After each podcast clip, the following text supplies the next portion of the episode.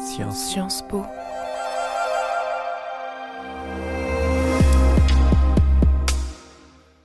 Nous sommes en août 2022 et Delphine Orviller, rabbin, philosophe et auteur, donne pour nos étudiants une conférence sur le thème de la transmission.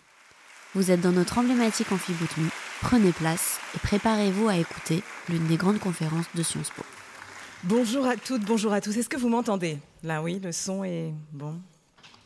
Bonjour à tous. D'abord, je voudrais vous dire, euh, vous remercier pour cette invitation, remercier euh, Mathias pour ses, pour ses mots, vous remercier pour cet accueil et vous dire la, la joie qui est la mienne d'être euh, à vos côtés pour ouvrir cette année d'études, euh, pour officiellement débuter ce temps nouveau de vos chaim, de vos vies plurielles, dans ce lieu euh, prestigieux d'enseignement qui, comme on vous l'a rappelé il y a un instant, est tellement chargé d'histoire, tellement chargé aussi des rêves des générations passées qui se sont tenues sur les bancs où vous êtes assis en cet instant. Je me suis demandé euh, justement quelle histoire je pouvais bien vous raconter ce matin, de quelle inspiration peut-être vous auriez besoin pour, euh, pour bien débuter cette journée, pour bien débuter cette année. Et puis, euh, en chemin vers vous, j'ai pris un taxi. Alors, ça, c'est pas très original. en montant dans la voiture, je me suis souvenu d'une anecdote un peu absurde que j'ai soudain eu très envie de partager avec vous. Alors j'espère que vous m'en voudrez pas de débuter euh, mon propos par cette petite histoire euh, qui est pas sans lien avec la grande histoire dont j'ai envie de vous parler euh, juste après. Je me suis souvenu tout à l'heure qu'un jour, je suis montée dans un taxi, enfin plus exactement dans un Uber. ce jour-là, j'ai salué le chauffeur et alors, il m'a proposé extrêmement euh, poliment, comme on le fait parfois dans ces voitures, de, de prendre une petite bouteille d'eau, euh, un petit bonbon, de recharger mon téléphone portable, et j'ai accepté. Et puis, le chauffeur m'a demandé si j'avais envie d'entendre de la musique. J'ai dit oui, pourquoi pas. Et alors, il a mis en route l'enceinte de sa voiture, et là, il y a une chanson qui a débuté une mélodie que j'ai tout de suite reconnue parce que c'était une musique euh, de variété que j'adore, et j'adore la variété. C'était une chanson des années 80. Euh, Je vous parle d'un temps que les moins de 40 ans ne peuvent pas connaître. Euh, et j'ai dit au chauffeur, waouh, mais j'adore cette chanson. Et il m'a répondu, bah, moi aussi, je l'aime beaucoup. Et on a continué la route. Au bout de trois minutes, a démarré une autre chanson. Et cette fois-ci, c'était un titre de euh, la chanteuse israélienne Noah, que certains parmi vous connaissent euh, peut-être, une chanson que j'aime beaucoup. Euh, elle chantait donc en hébreu une chanson, une chanson magnifique. Je me suis dit que c'était assez extraordinaire, que j'avais la chance d'être tombée sur un chauffeur qui avait exactement les mêmes goûts musicaux que moi et que la probabilité en fait était assez faible que ça arrive. Alors j'ai commencé à me dire que la vie réserve parfois de belles surprises, euh, que Hubert avait mis sur mon chemin mon âme sœur musicale. Impression confirmée par la troisième chanson, puisque au bout de deux minutes débute un autre titre. Cette fois-ci, c'est du Barbara. Dis, quand reviendras-tu? Dis au moins le sais-tu. Alors moi je suis imbattable au karaoké de, Barbara. Et alors j'ai dit au, chanteur, au, chauffeur, mais quelle chanson? Il m'a dit oui, c'est vraiment très beau. J'étais aux anges. Et il m'a fallu quatre titres de musique pour comprendre qu'en branchant mon téléphone dans le taxi, j'avais enclenché ma playlist. Euh, j'étais donc en train d'écouter mes chansons qui étaient sur mon téléphone tout en croyant que, en fait, tout en étant convaincu que j'avais un lien spirituel hors du commun avec cet inconnu. Pourquoi est-ce que je vous raconte euh, cette histoire ce matin? Pas tant pour me ridiculiser et euh, que vous puissiez vous moquer d'une forme de, ringardise, mais pour vous euh, inviter à réfléchir à ce que cette histoire raconte plus largement du monde dans lequel on vit, de la façon dont finalement il nous arrive constamment de n'écouter que nos propres playlists, pas seulement musicales, mais parfois philosophiques, politiques, affectives, en nous imaginant qu'elles disent forcément quelque chose du monde qui nous entoure, dont en fait on ne sait pas grand-chose. On aimerait parfois croire que euh, les gens autour de nous partagent exactement notre univers ou notre expérience ou parfois notre sensibilité, mais nous nous retrouvons étrangement euh, enfermés, parfois de façon consciente, parfois de façon inconsciente, dans une petite musique qui risque de nous empêcher d'aller à la rencontre véritable d'un autre ou de faire résonner euh, un air qui ne nous serait pas déjà connu. Et cette petite anecdote, pour moi, c'est comme un point de départ pour nous aider à réfléchir à une notion que vous connaissez tous, qui obsède la société dans laquelle euh, on vit et qui hante presque tous les discours autour de nous, que ce soit des discours bien sûr politiques ou religieux et tant d'autres. En fait, aucun lieu ou presque n'y échappe. Je veux parler de la question de l'identité qu'on décline à toutes les sauces. Dans quelle mesure nos identités, nos définitions identitaires, ethniques, politiques, religieuses, etc., etc., celles qui prennent tant de place dans la vie des uns et des autres, dans quelle mesure ces définitions nous permettent ou alors au contraire nous empêchent d'aller à la rencontre d'un autre parce que soudain, leur playlist résonne tellement fort qu'elle ne laisse pas de place à une autre mélodie? Et cette question que je vous pose maintenant, eh ben dans vos études de sciences politiques, je crois que vous allez devoir la retourner dans tous les sens, la malaxer, la décliner de bien des manières, et ça pour plein de raisons.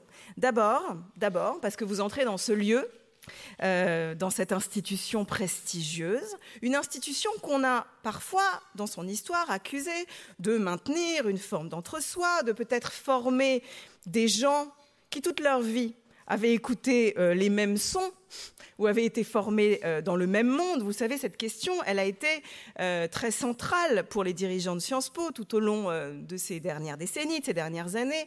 Il leur a permis de, penser la question si critique de la rencontre avec d'autres profils sur les bancs de cette école.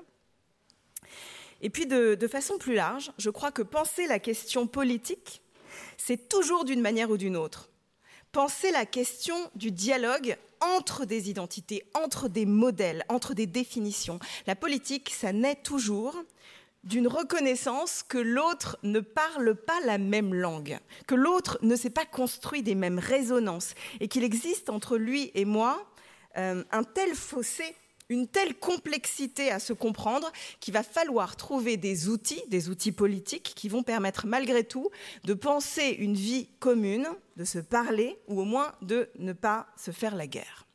La politique, c'est toujours une tentative de concilier des mondes qui a priori ne partagent pas grand-chose, ni les mêmes rythmes, ni les mêmes sonorités, ni les mêmes repères. Et cette question de la rencontre avec l'autre est sans doute sans doute plus critique encore dans un temps comme le nôtre, qu'on qualifie parfois de, communautariste euh, ou de temps d'obsession identitaire, dans un temps où tellement, tellement de gens, peut-être parmi vous, autour de vous, euh, veulent se définir par euh, leur naissance ou leurs origines ou leur ethnie ou leur race ou leur passé ou celui de leur famille.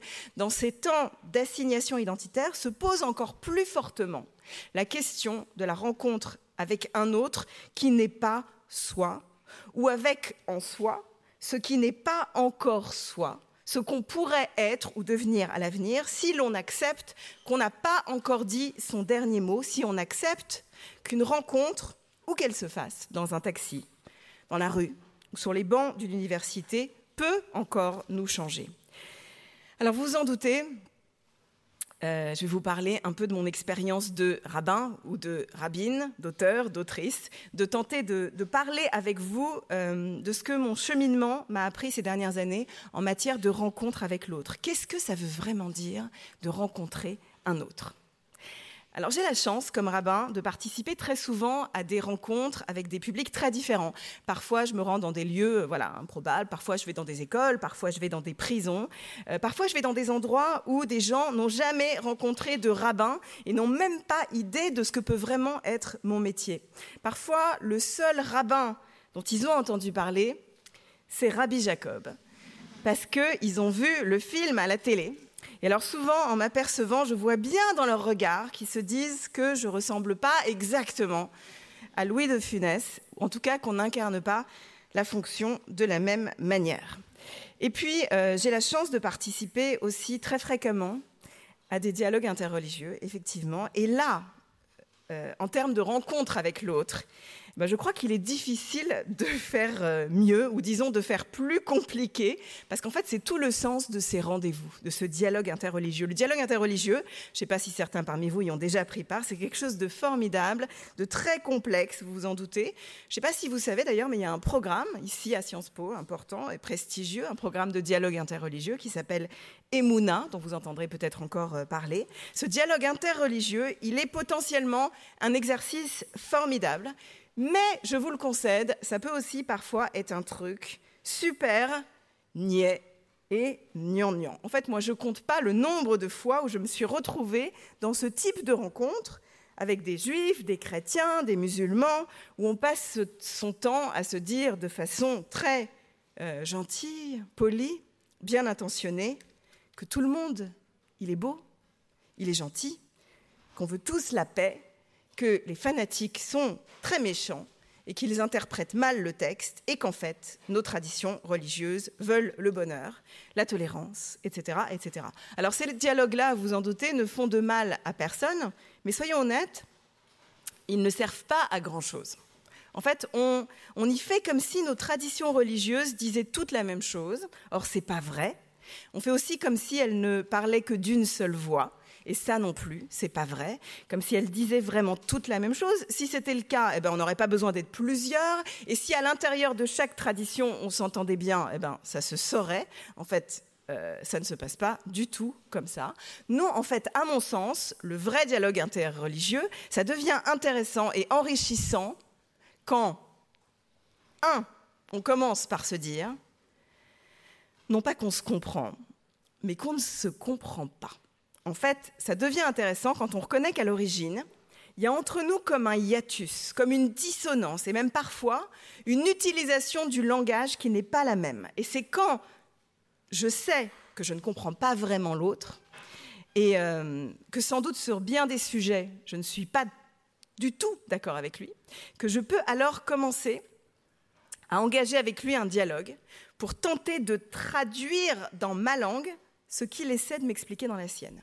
Je vais essayer de vous donner un exemple un peu plus concret de, cela. Dans le dialogue interreligieux, quand un chrétien face à moi parle de foi, moi qui suis juive, je ne comprends pas exactement ce qu'il veut dire. Parce que ce mot, ce mot-là, ne fait pas vraiment partie de mon univers théologique, de mon vocabulaire sacré à moi. La foi dans euh, le judaïsme n'a pas l'importance ou la centralité, disons, qu'elle a dans la pensée chrétienne. Et quand, à mon tour, je prends la parole et je parle de la notion de, commandement, de la force du commandement dans ma tradition, eh ben je perçois bien que, que mon interlocuteur ne sait pas exactement ce dont je parle. Parce que cette notion ne se traduit pas à son oreille comme elle résonne dans ma bouche. Il y a là euh, ce que les Américains appellent d'une magnifique expression, qu'on ne sait pas traduire, un lost in translation. Vous connaissez cette euh, expression euh, américaine, il y a un film génial d'ailleurs qui porte ce nom. Euh, ça raconte une situation où il y a une incapacité à traduire un langage, à traduire un mot dans une autre langue. Il y a comme un décalage de langue indépassable. Je pourrais vous donner encore un autre exemple dans ce dialogue interreligieux, quand, quand un musulman utilise le mot de soumission, qui est un mot très central dans la pensée religieuse musulmane, eh ben, en général, il n'est pas vraiment euh, compris, en tout cas pas tel quel, dans la théologie des autres monothéismes, où en fait ce terme ne remplit pas exactement la même fonction. Et dès lors, le dialogue commence. Non pas quand je dis à l'autre, euh, à, la à la manière du général de Gaulle, je vous ai compris, non, au contraire, quand je lui dis, je ne suis pas bien sûr de capter, je ne suis pas bien sûr de comprendre exactement ce que tu veux dire, alors laisse-moi tenter de traduire dans mon langage, avec ma mélodie affective personnelle, ce que toi tu veux exprimer. Le dialogue interreligieux, mais vous l'entendez bien, c'est vrai aussi du dialogue euh, amoureux, du dialogue politique ou social en réalité. Ça commence quand on perçoit à quel point l'autre est un mystère, et pas du tout quand on perçoit à quel point il est familier. C'est la même chose euh, au sujet de nos fanatismes, de nos intégrismes. Euh, on peut toujours s'imaginer faire la paix et tomber d'accord en se disant que nos violents, nos terroristes, nos fanatiques sont un dévoiement de nos traditions et ne la raconte absolument pas. Mais je crois qu'on a partiellement tort de faire ça, parce qu'en fait, il est toujours beaucoup plus intéressant de nous demander comment le fanatisme naît dans nos maisons. Nos fanatiques sont les nôtres, si vous me permettez cette, euh, la palissade. En fait, ils ne naissent pas ailleurs. Ils racontent toujours quelque chose de nous, de lecture possible de nos textes, qui certes ne sont pas celles que nous accepterons ou que nous choisirons. Euh, peut-être que ce sont des lectures que nous combattrons, mais ce sont des lectures possibles, nées de nos histoires religieuses. Et je crois qu'il faut pouvoir l'entendre entendre ce qui a été créé dans nos histoires et nos identités, la façon dont parfois elles nous ont menés vers la vie ou vers la mort, parfois elles nous ont apporté du salut, parfois au contraire elles nous ont rendus malades. Et c'est tout ça qu'il faut accepter d'explorer ensemble pour que le dialogue en soit véritablement un et pas juste une façon de se euh, caresser la barbe dans le sens du poil. Alors voilà, le dialogue passe par une conscience de nos vulnérabilités, de nos égarements, de tout ce qu'on ne sait pas, de tout ce qui a pu limiter notre compréhension ou limiter parfois notre autocritique. C'est un exercice euh, complexe parce qu'il oblige à penser quelles histoires on s'est racontées, quelles histoires on nous a racontées et à réfléchir à tous ces récits qui nous ont construits. Cette idée du récit, elle est extrêmement centrale dans, dans mon métier. Souvent, euh, les gens me demandent euh, ce que ça fait un rabbin. un rabbin, c'est une fonction qui n'est pas facile à définir parce que c'est plein de choses à la fois. Un rabbin, c'est quelqu'un qui accompagne des gens, une communauté, qui mène des prières, qui enseigne, qui se tient aux côtés de, gens dans des moments de joie et dans des moments de deuil, euh, parfois de, gaieté ou de tragédie.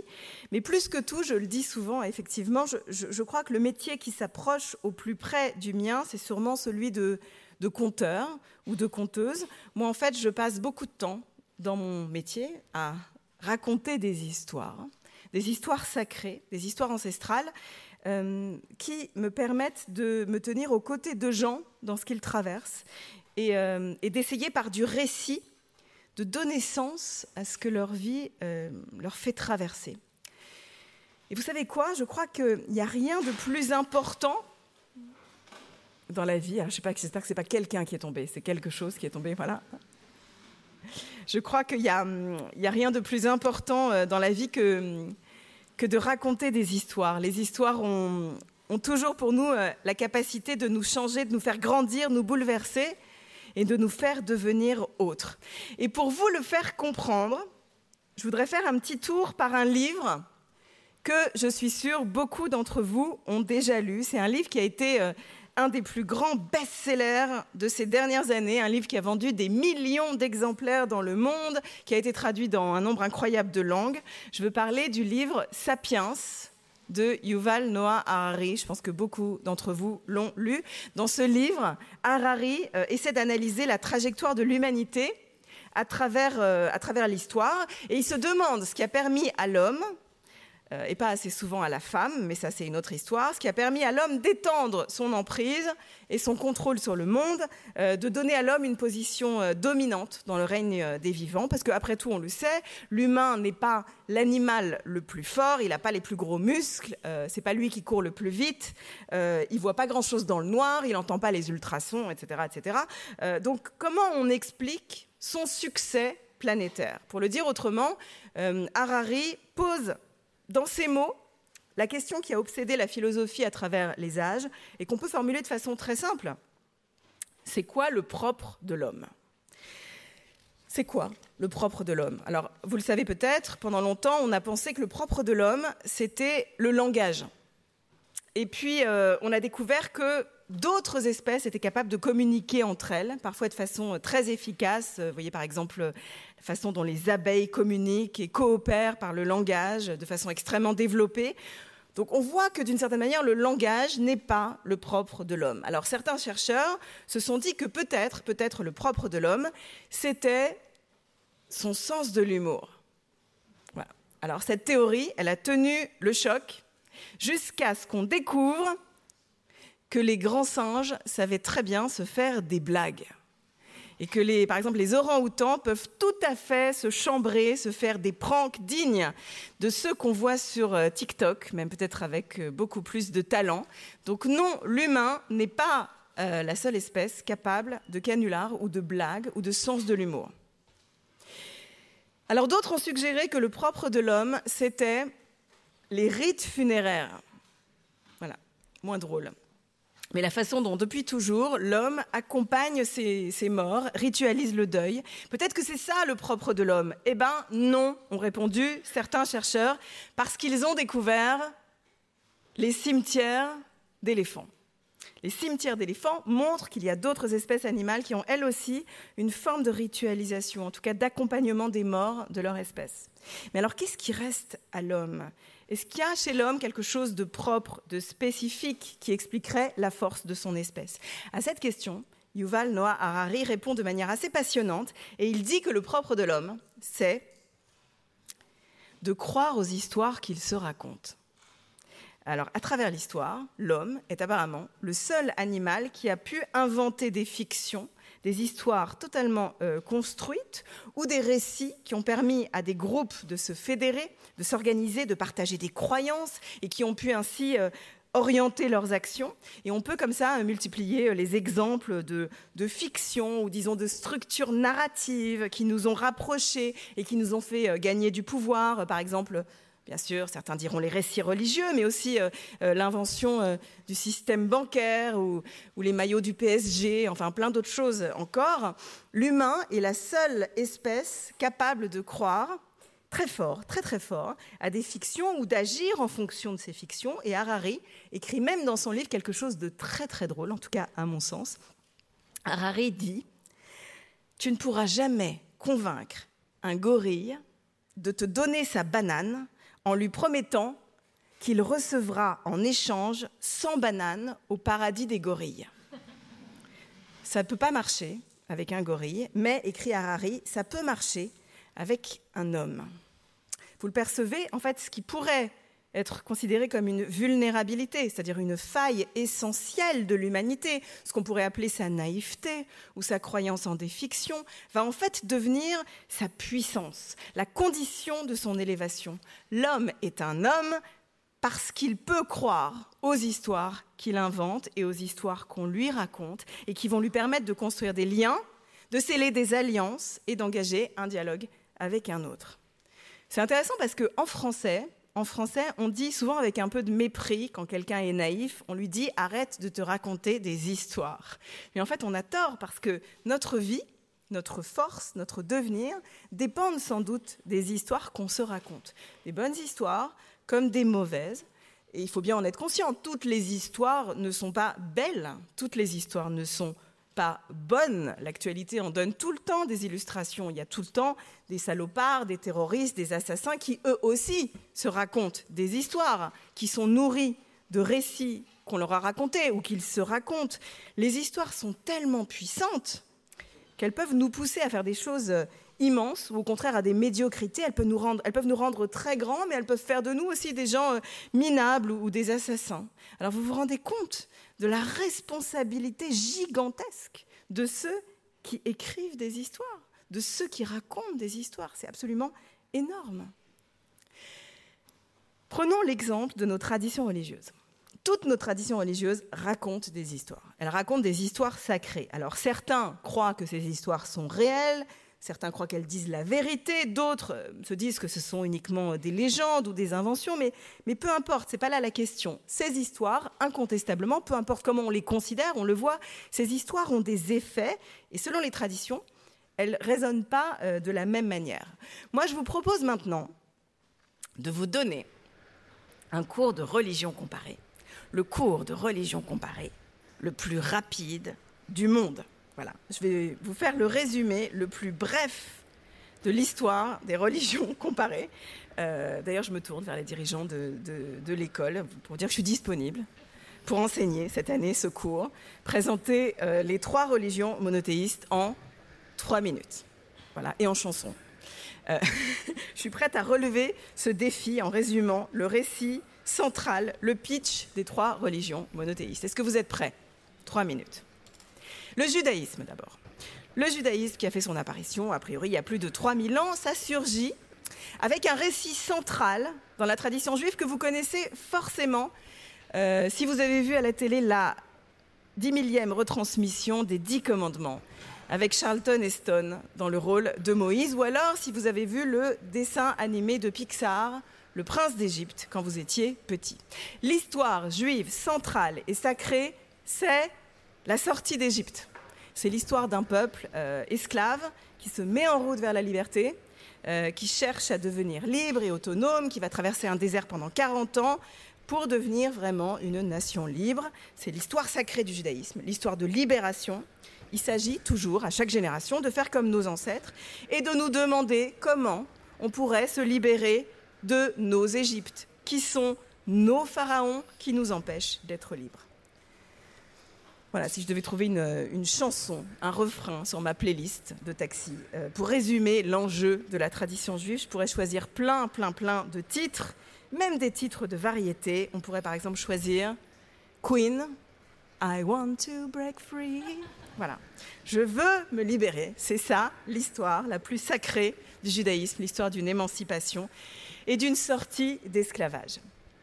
Le christianisme, qui apparaît il y a 2000 ans, raconte une histoire très différente.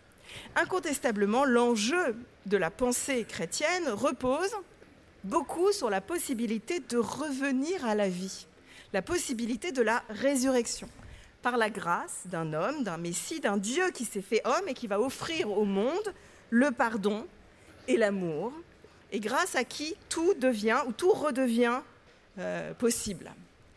Euh, alors là, j'ai pas trop d'idées de, de chansons, euh, de variétés, mais si on pourrait, voilà, une qui me vient à l'esprit là tout de suite, le refrain d'Elton John.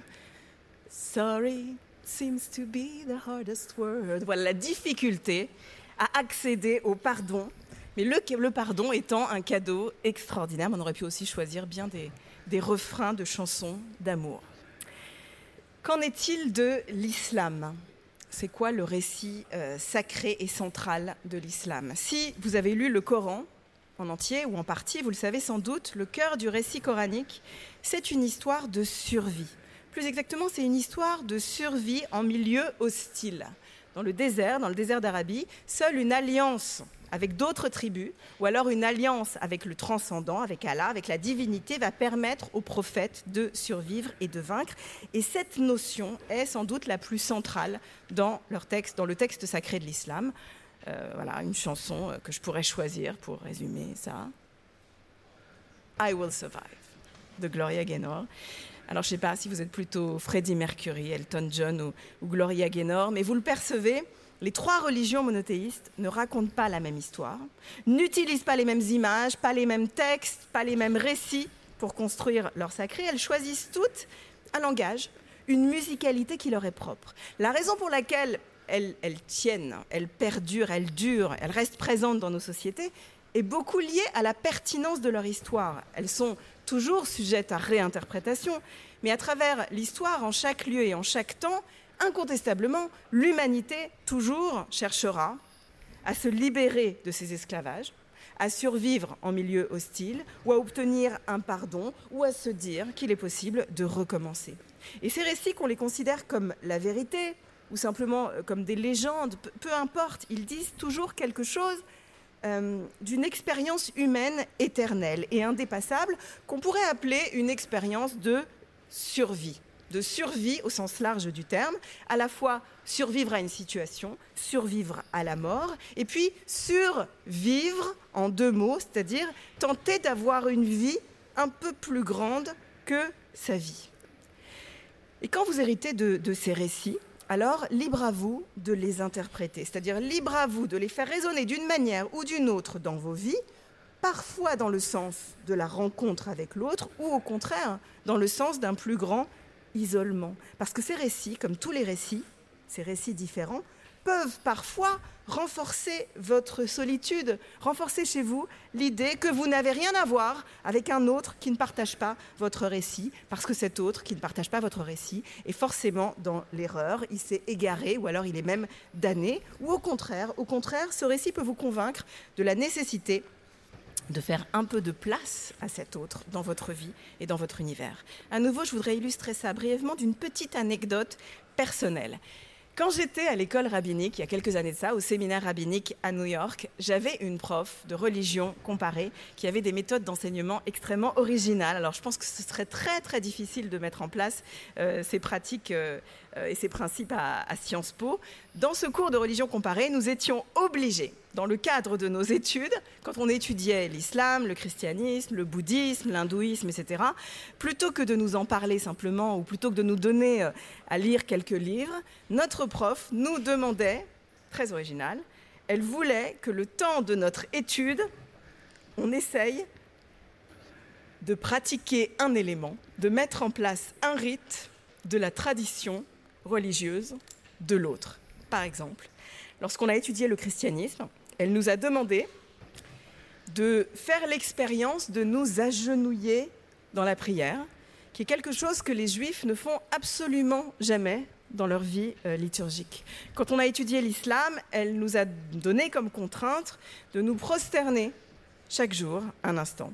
Quand on a étudié le bouddhisme, euh, elle nous a tous demandé de faire du yoga et de changer notre alimentation. Et je me rends bien compte que les méthodes de cette enseignante étaient un peu euh, controversées, peut-être même euh, que certains aujourd'hui, dans notre contexte de société, qualifieraient son exigence euh, d'appropriation culturelle. De certaine manière, alors je serais ravie d'ailleurs qu'on en parle peut-être tout à l'heure de cette notion qui fascine tellement et, et, inter et, et interroge. En tout cas, je dois vous dire que moi, je n'ai jamais autant appris que dans ce cours. Non pas tant appris des choses sur les autres religions, même si c'est vrai, mais j'ai beaucoup appris surtout sur ma propre tradition. Vous connaissez sans doute euh, l'expression française euh, euh, va voir là-bas si j'y suis. eh ben, en fait, littéralement, notre prof à New York nous disait va voir là-bas si tu y es. Ou alors, va voir là-bas qui tu es.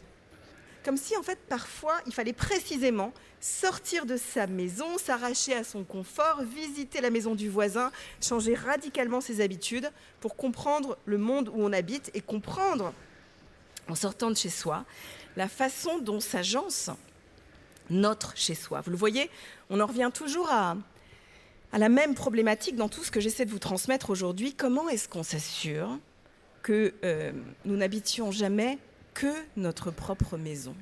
Que notre assignation identitaire. Comment on s'assure que notre monde, notre langage, notre naissance ne va pas nous empêcher de penser les récits qui nous construisent et pouvoir les revisiter? Comment est-ce qu'on s'assure que nos histoires nous font grandir plutôt que de nous rendre plus petits? Alors je sais que certains peut-être se disent, euh, peut-être le plus simple, c'est de se tenir à distance de ces histoires, parce que c'est vrai, les religions, la plupart du temps, particulièrement ces dernières années, se sont pas illustrées par la grandeur de leur récit, par leur curiosité euh, euh, pour l'autre, mais bien souvent par euh, leur violence ou leur incapacité à faire de la place à l'autre, et particulièrement à cet autre qu'on appelle les femmes. Et ils résonnent peut-être plus souvent ou plus fortement qu'avant la, mélodie du fanatisme. Je vous parlais tout à l'heure du propre de l'homme, de ce qui fonde son existence et son essence je crois qu'on peut poser la même question sur le fanatisme. C'est quoi le propre du fanatisme? Et là, je ne parle pas seulement du fanatisme religieux, mais parfois politique, idéologique, qu'importe. Il en existe des milliers de formes de fanatisme. Alors, plein d'auteurs ont tenté de répondre à cette question. Il y en a un parmi eux que j'affectionne tout particulièrement, euh, un homme qui s'appelait Amos Oz, qui a écrit un, jour un livre que je vous conseille, qui s'appelle Cher fanatique, dans ce livre, il essaie de, comprendre euh, comment, euh, comment résonne celui qui se tient face à lui, comment résonne le fanatique face à lui. Et Amos Oz écrit la chose suivante, il dit, le fanatique, c'est un homme qui ne sait compter que jusqu'à un. Il y a dans son monde de la place uniquement pour l'unité, un seul livre, une seule vérité, un dogme, un parti, un seul clan fréquentable, un avis audible, un genre dominant, une façon de se définir, une identité. Il y a une autre personne qui a su parler de cela magnifiquement, et cet homme, vous en avez tous entendu parler, vous le connaissez tous, bien sûr, il se nomme Salman Rushdie. Il a été euh, poignardé aux États-Unis il y a quelques semaines de ça, euh, pour avoir écrit il y a plus de 30 ans ces versets euh, sataniques, c'est-à-dire un texte qui dit Il n'y a pas qu'un seul texte. Un texte qui dit qu'il n'y a pas qu'une seule lecture possible du texte. le plus sacré soit-il, il n'y a pas qu'une seule vision de la vérité, il n'y a pas qu'une seule interprétation. Et en fait, l'affaire Salman Rushdie illustre d'une manière très particulière la puissance phénoménale du récit. Depuis plus de 30 ans, Rushdie vit avec euh, une fatwa, une condamnation à mort. Pourquoi? Parce qu'il a écrit une fiction, un récit qui ne dit pas la vérité, mais qui est une invitation à d'autres lectures. Et est-ce qu'il y a, malheureusement, est-ce qu'il y a meilleure démonstration de la puissance des narrations et des récits que ce qui lui est arrivé Parce qu'en fait, les, les fanatiques le savent, et sur ce point, sur ce point seulement, je crois qu'ils ont raison. Ils savent que la fiction peut changer le monde parce que le récit, c'est une arme de reconstruction massive. C'est si puissant et dangereux qu'il faut non seulement, selon eux, brûler les livres, mais aussi ceux qui les écrivent. Et on le sait, et vous le savez, vous le savez sans aucun doute, l'histoire euh, a suffisamment démontré cela. L'autodafé et la censure sont toujours des préludes évidents au meurtre, parce qu'on brûle toujours des livres avant de brûler des gens. Il y a quelques années, euh, Salman Rushdie a écrit, je le cite, on nous somme de nous définir de plus en plus étroitement, de comprimer notre personnalité multidimensionnelle dans le corset d'une identité unique, qu'elle soit nationale, ethnique, tribale ou religieuse. J'en suis venu à me dire, écrit-il, que c'est peut-être cela le mal dont découlent tous les maux de notre époque. Car, lorsque nous succombons à ce rétrécissement, alors il nous devient plus facile de voir en l'autre un ennemi. Et le problème des, des temps de repli identitaire, c'est qu'ils sont propices à ne créer que des récits uniques et monolithiques. Ils ont tendance euh, à faire croire à ceux qui y vivent qu'il existe une façon d'être, juif, chrétien, musulman, français, européen. En fait, ces temps nous rétrécissent au lieu de nous faire grandir. Ce rétrécissement des définitions, c'est celui euh, qui nous menace aujourd'hui dans, bien des domaines, dans, nos enseignements et nos engagements religieux, politiques, ethniques, dans la façon dont, nous parlons parfois de nos douleurs passées, de nos droits, de nos revendications, dans la façon dont nous souhaitons peut-être annuler un autre ou rétrécir le monde de, de sa différence au lieu d'essayer d'inventer d'autres récits. Et lorsqu'on fait ça, lorsqu'on fait ça, ben peut-être que d'une certaine manière, on joue le jeu du fanatisme. Et je voudrais conclure, avant qu'on engage entre nous un dialogue, avec une toute dernière petite euh, histoire. Il y a quelques années, j'avais fait une, suggestion sur le mode d'une plaisanterie, mais en fait, plus, plus les années passent, euh, plus j'aimerais formuler cette idée de façon sérieuse et pas comme une blague. J'avais proposé que, de la même manière qu'il existe dans les calendriers religieux, une fête de la Pâque chrétienne et une fête de la Pâque juive, euh, j'avais proposé qu'on crée une fête laïque qui serait une fête du Pâqueux, qui est une fête dans l'année, une journée où l'on se souviendrait qu'on n'est pas que notre naissance, pas que notre religion, notre origine, notre ethnie, notre héritage, notre ADN, nos convictions, pas que des Parisiens, pas que des provinciaux, pas que des étudiants à Sciences Po. Et alors, dans le plus que un, dans cette complexité des ancrages, on peut habiter le monde, on peut y écouter des nouvelles playlists, des morceaux totalement inconnus qui peut-être pourraient nous plaire. Alors, euh, chers amis, bienvenue à bord d'un véhicule rue Saint-Guillaume. J'espère que vous êtes fort confortablement installés. La course devrait durer 3, 4, 5 ans, peut-être plus. Qu'importe, vous avez la possibilité de demander une petite bouteille d'eau, un bonbon, de charger vos téléphones portables, tant que vous vous assurez d'écouter la playlist de quelqu'un d'autre, juste histoire de voir à quel point ça pourrait vous faire grandir. Merci à vous.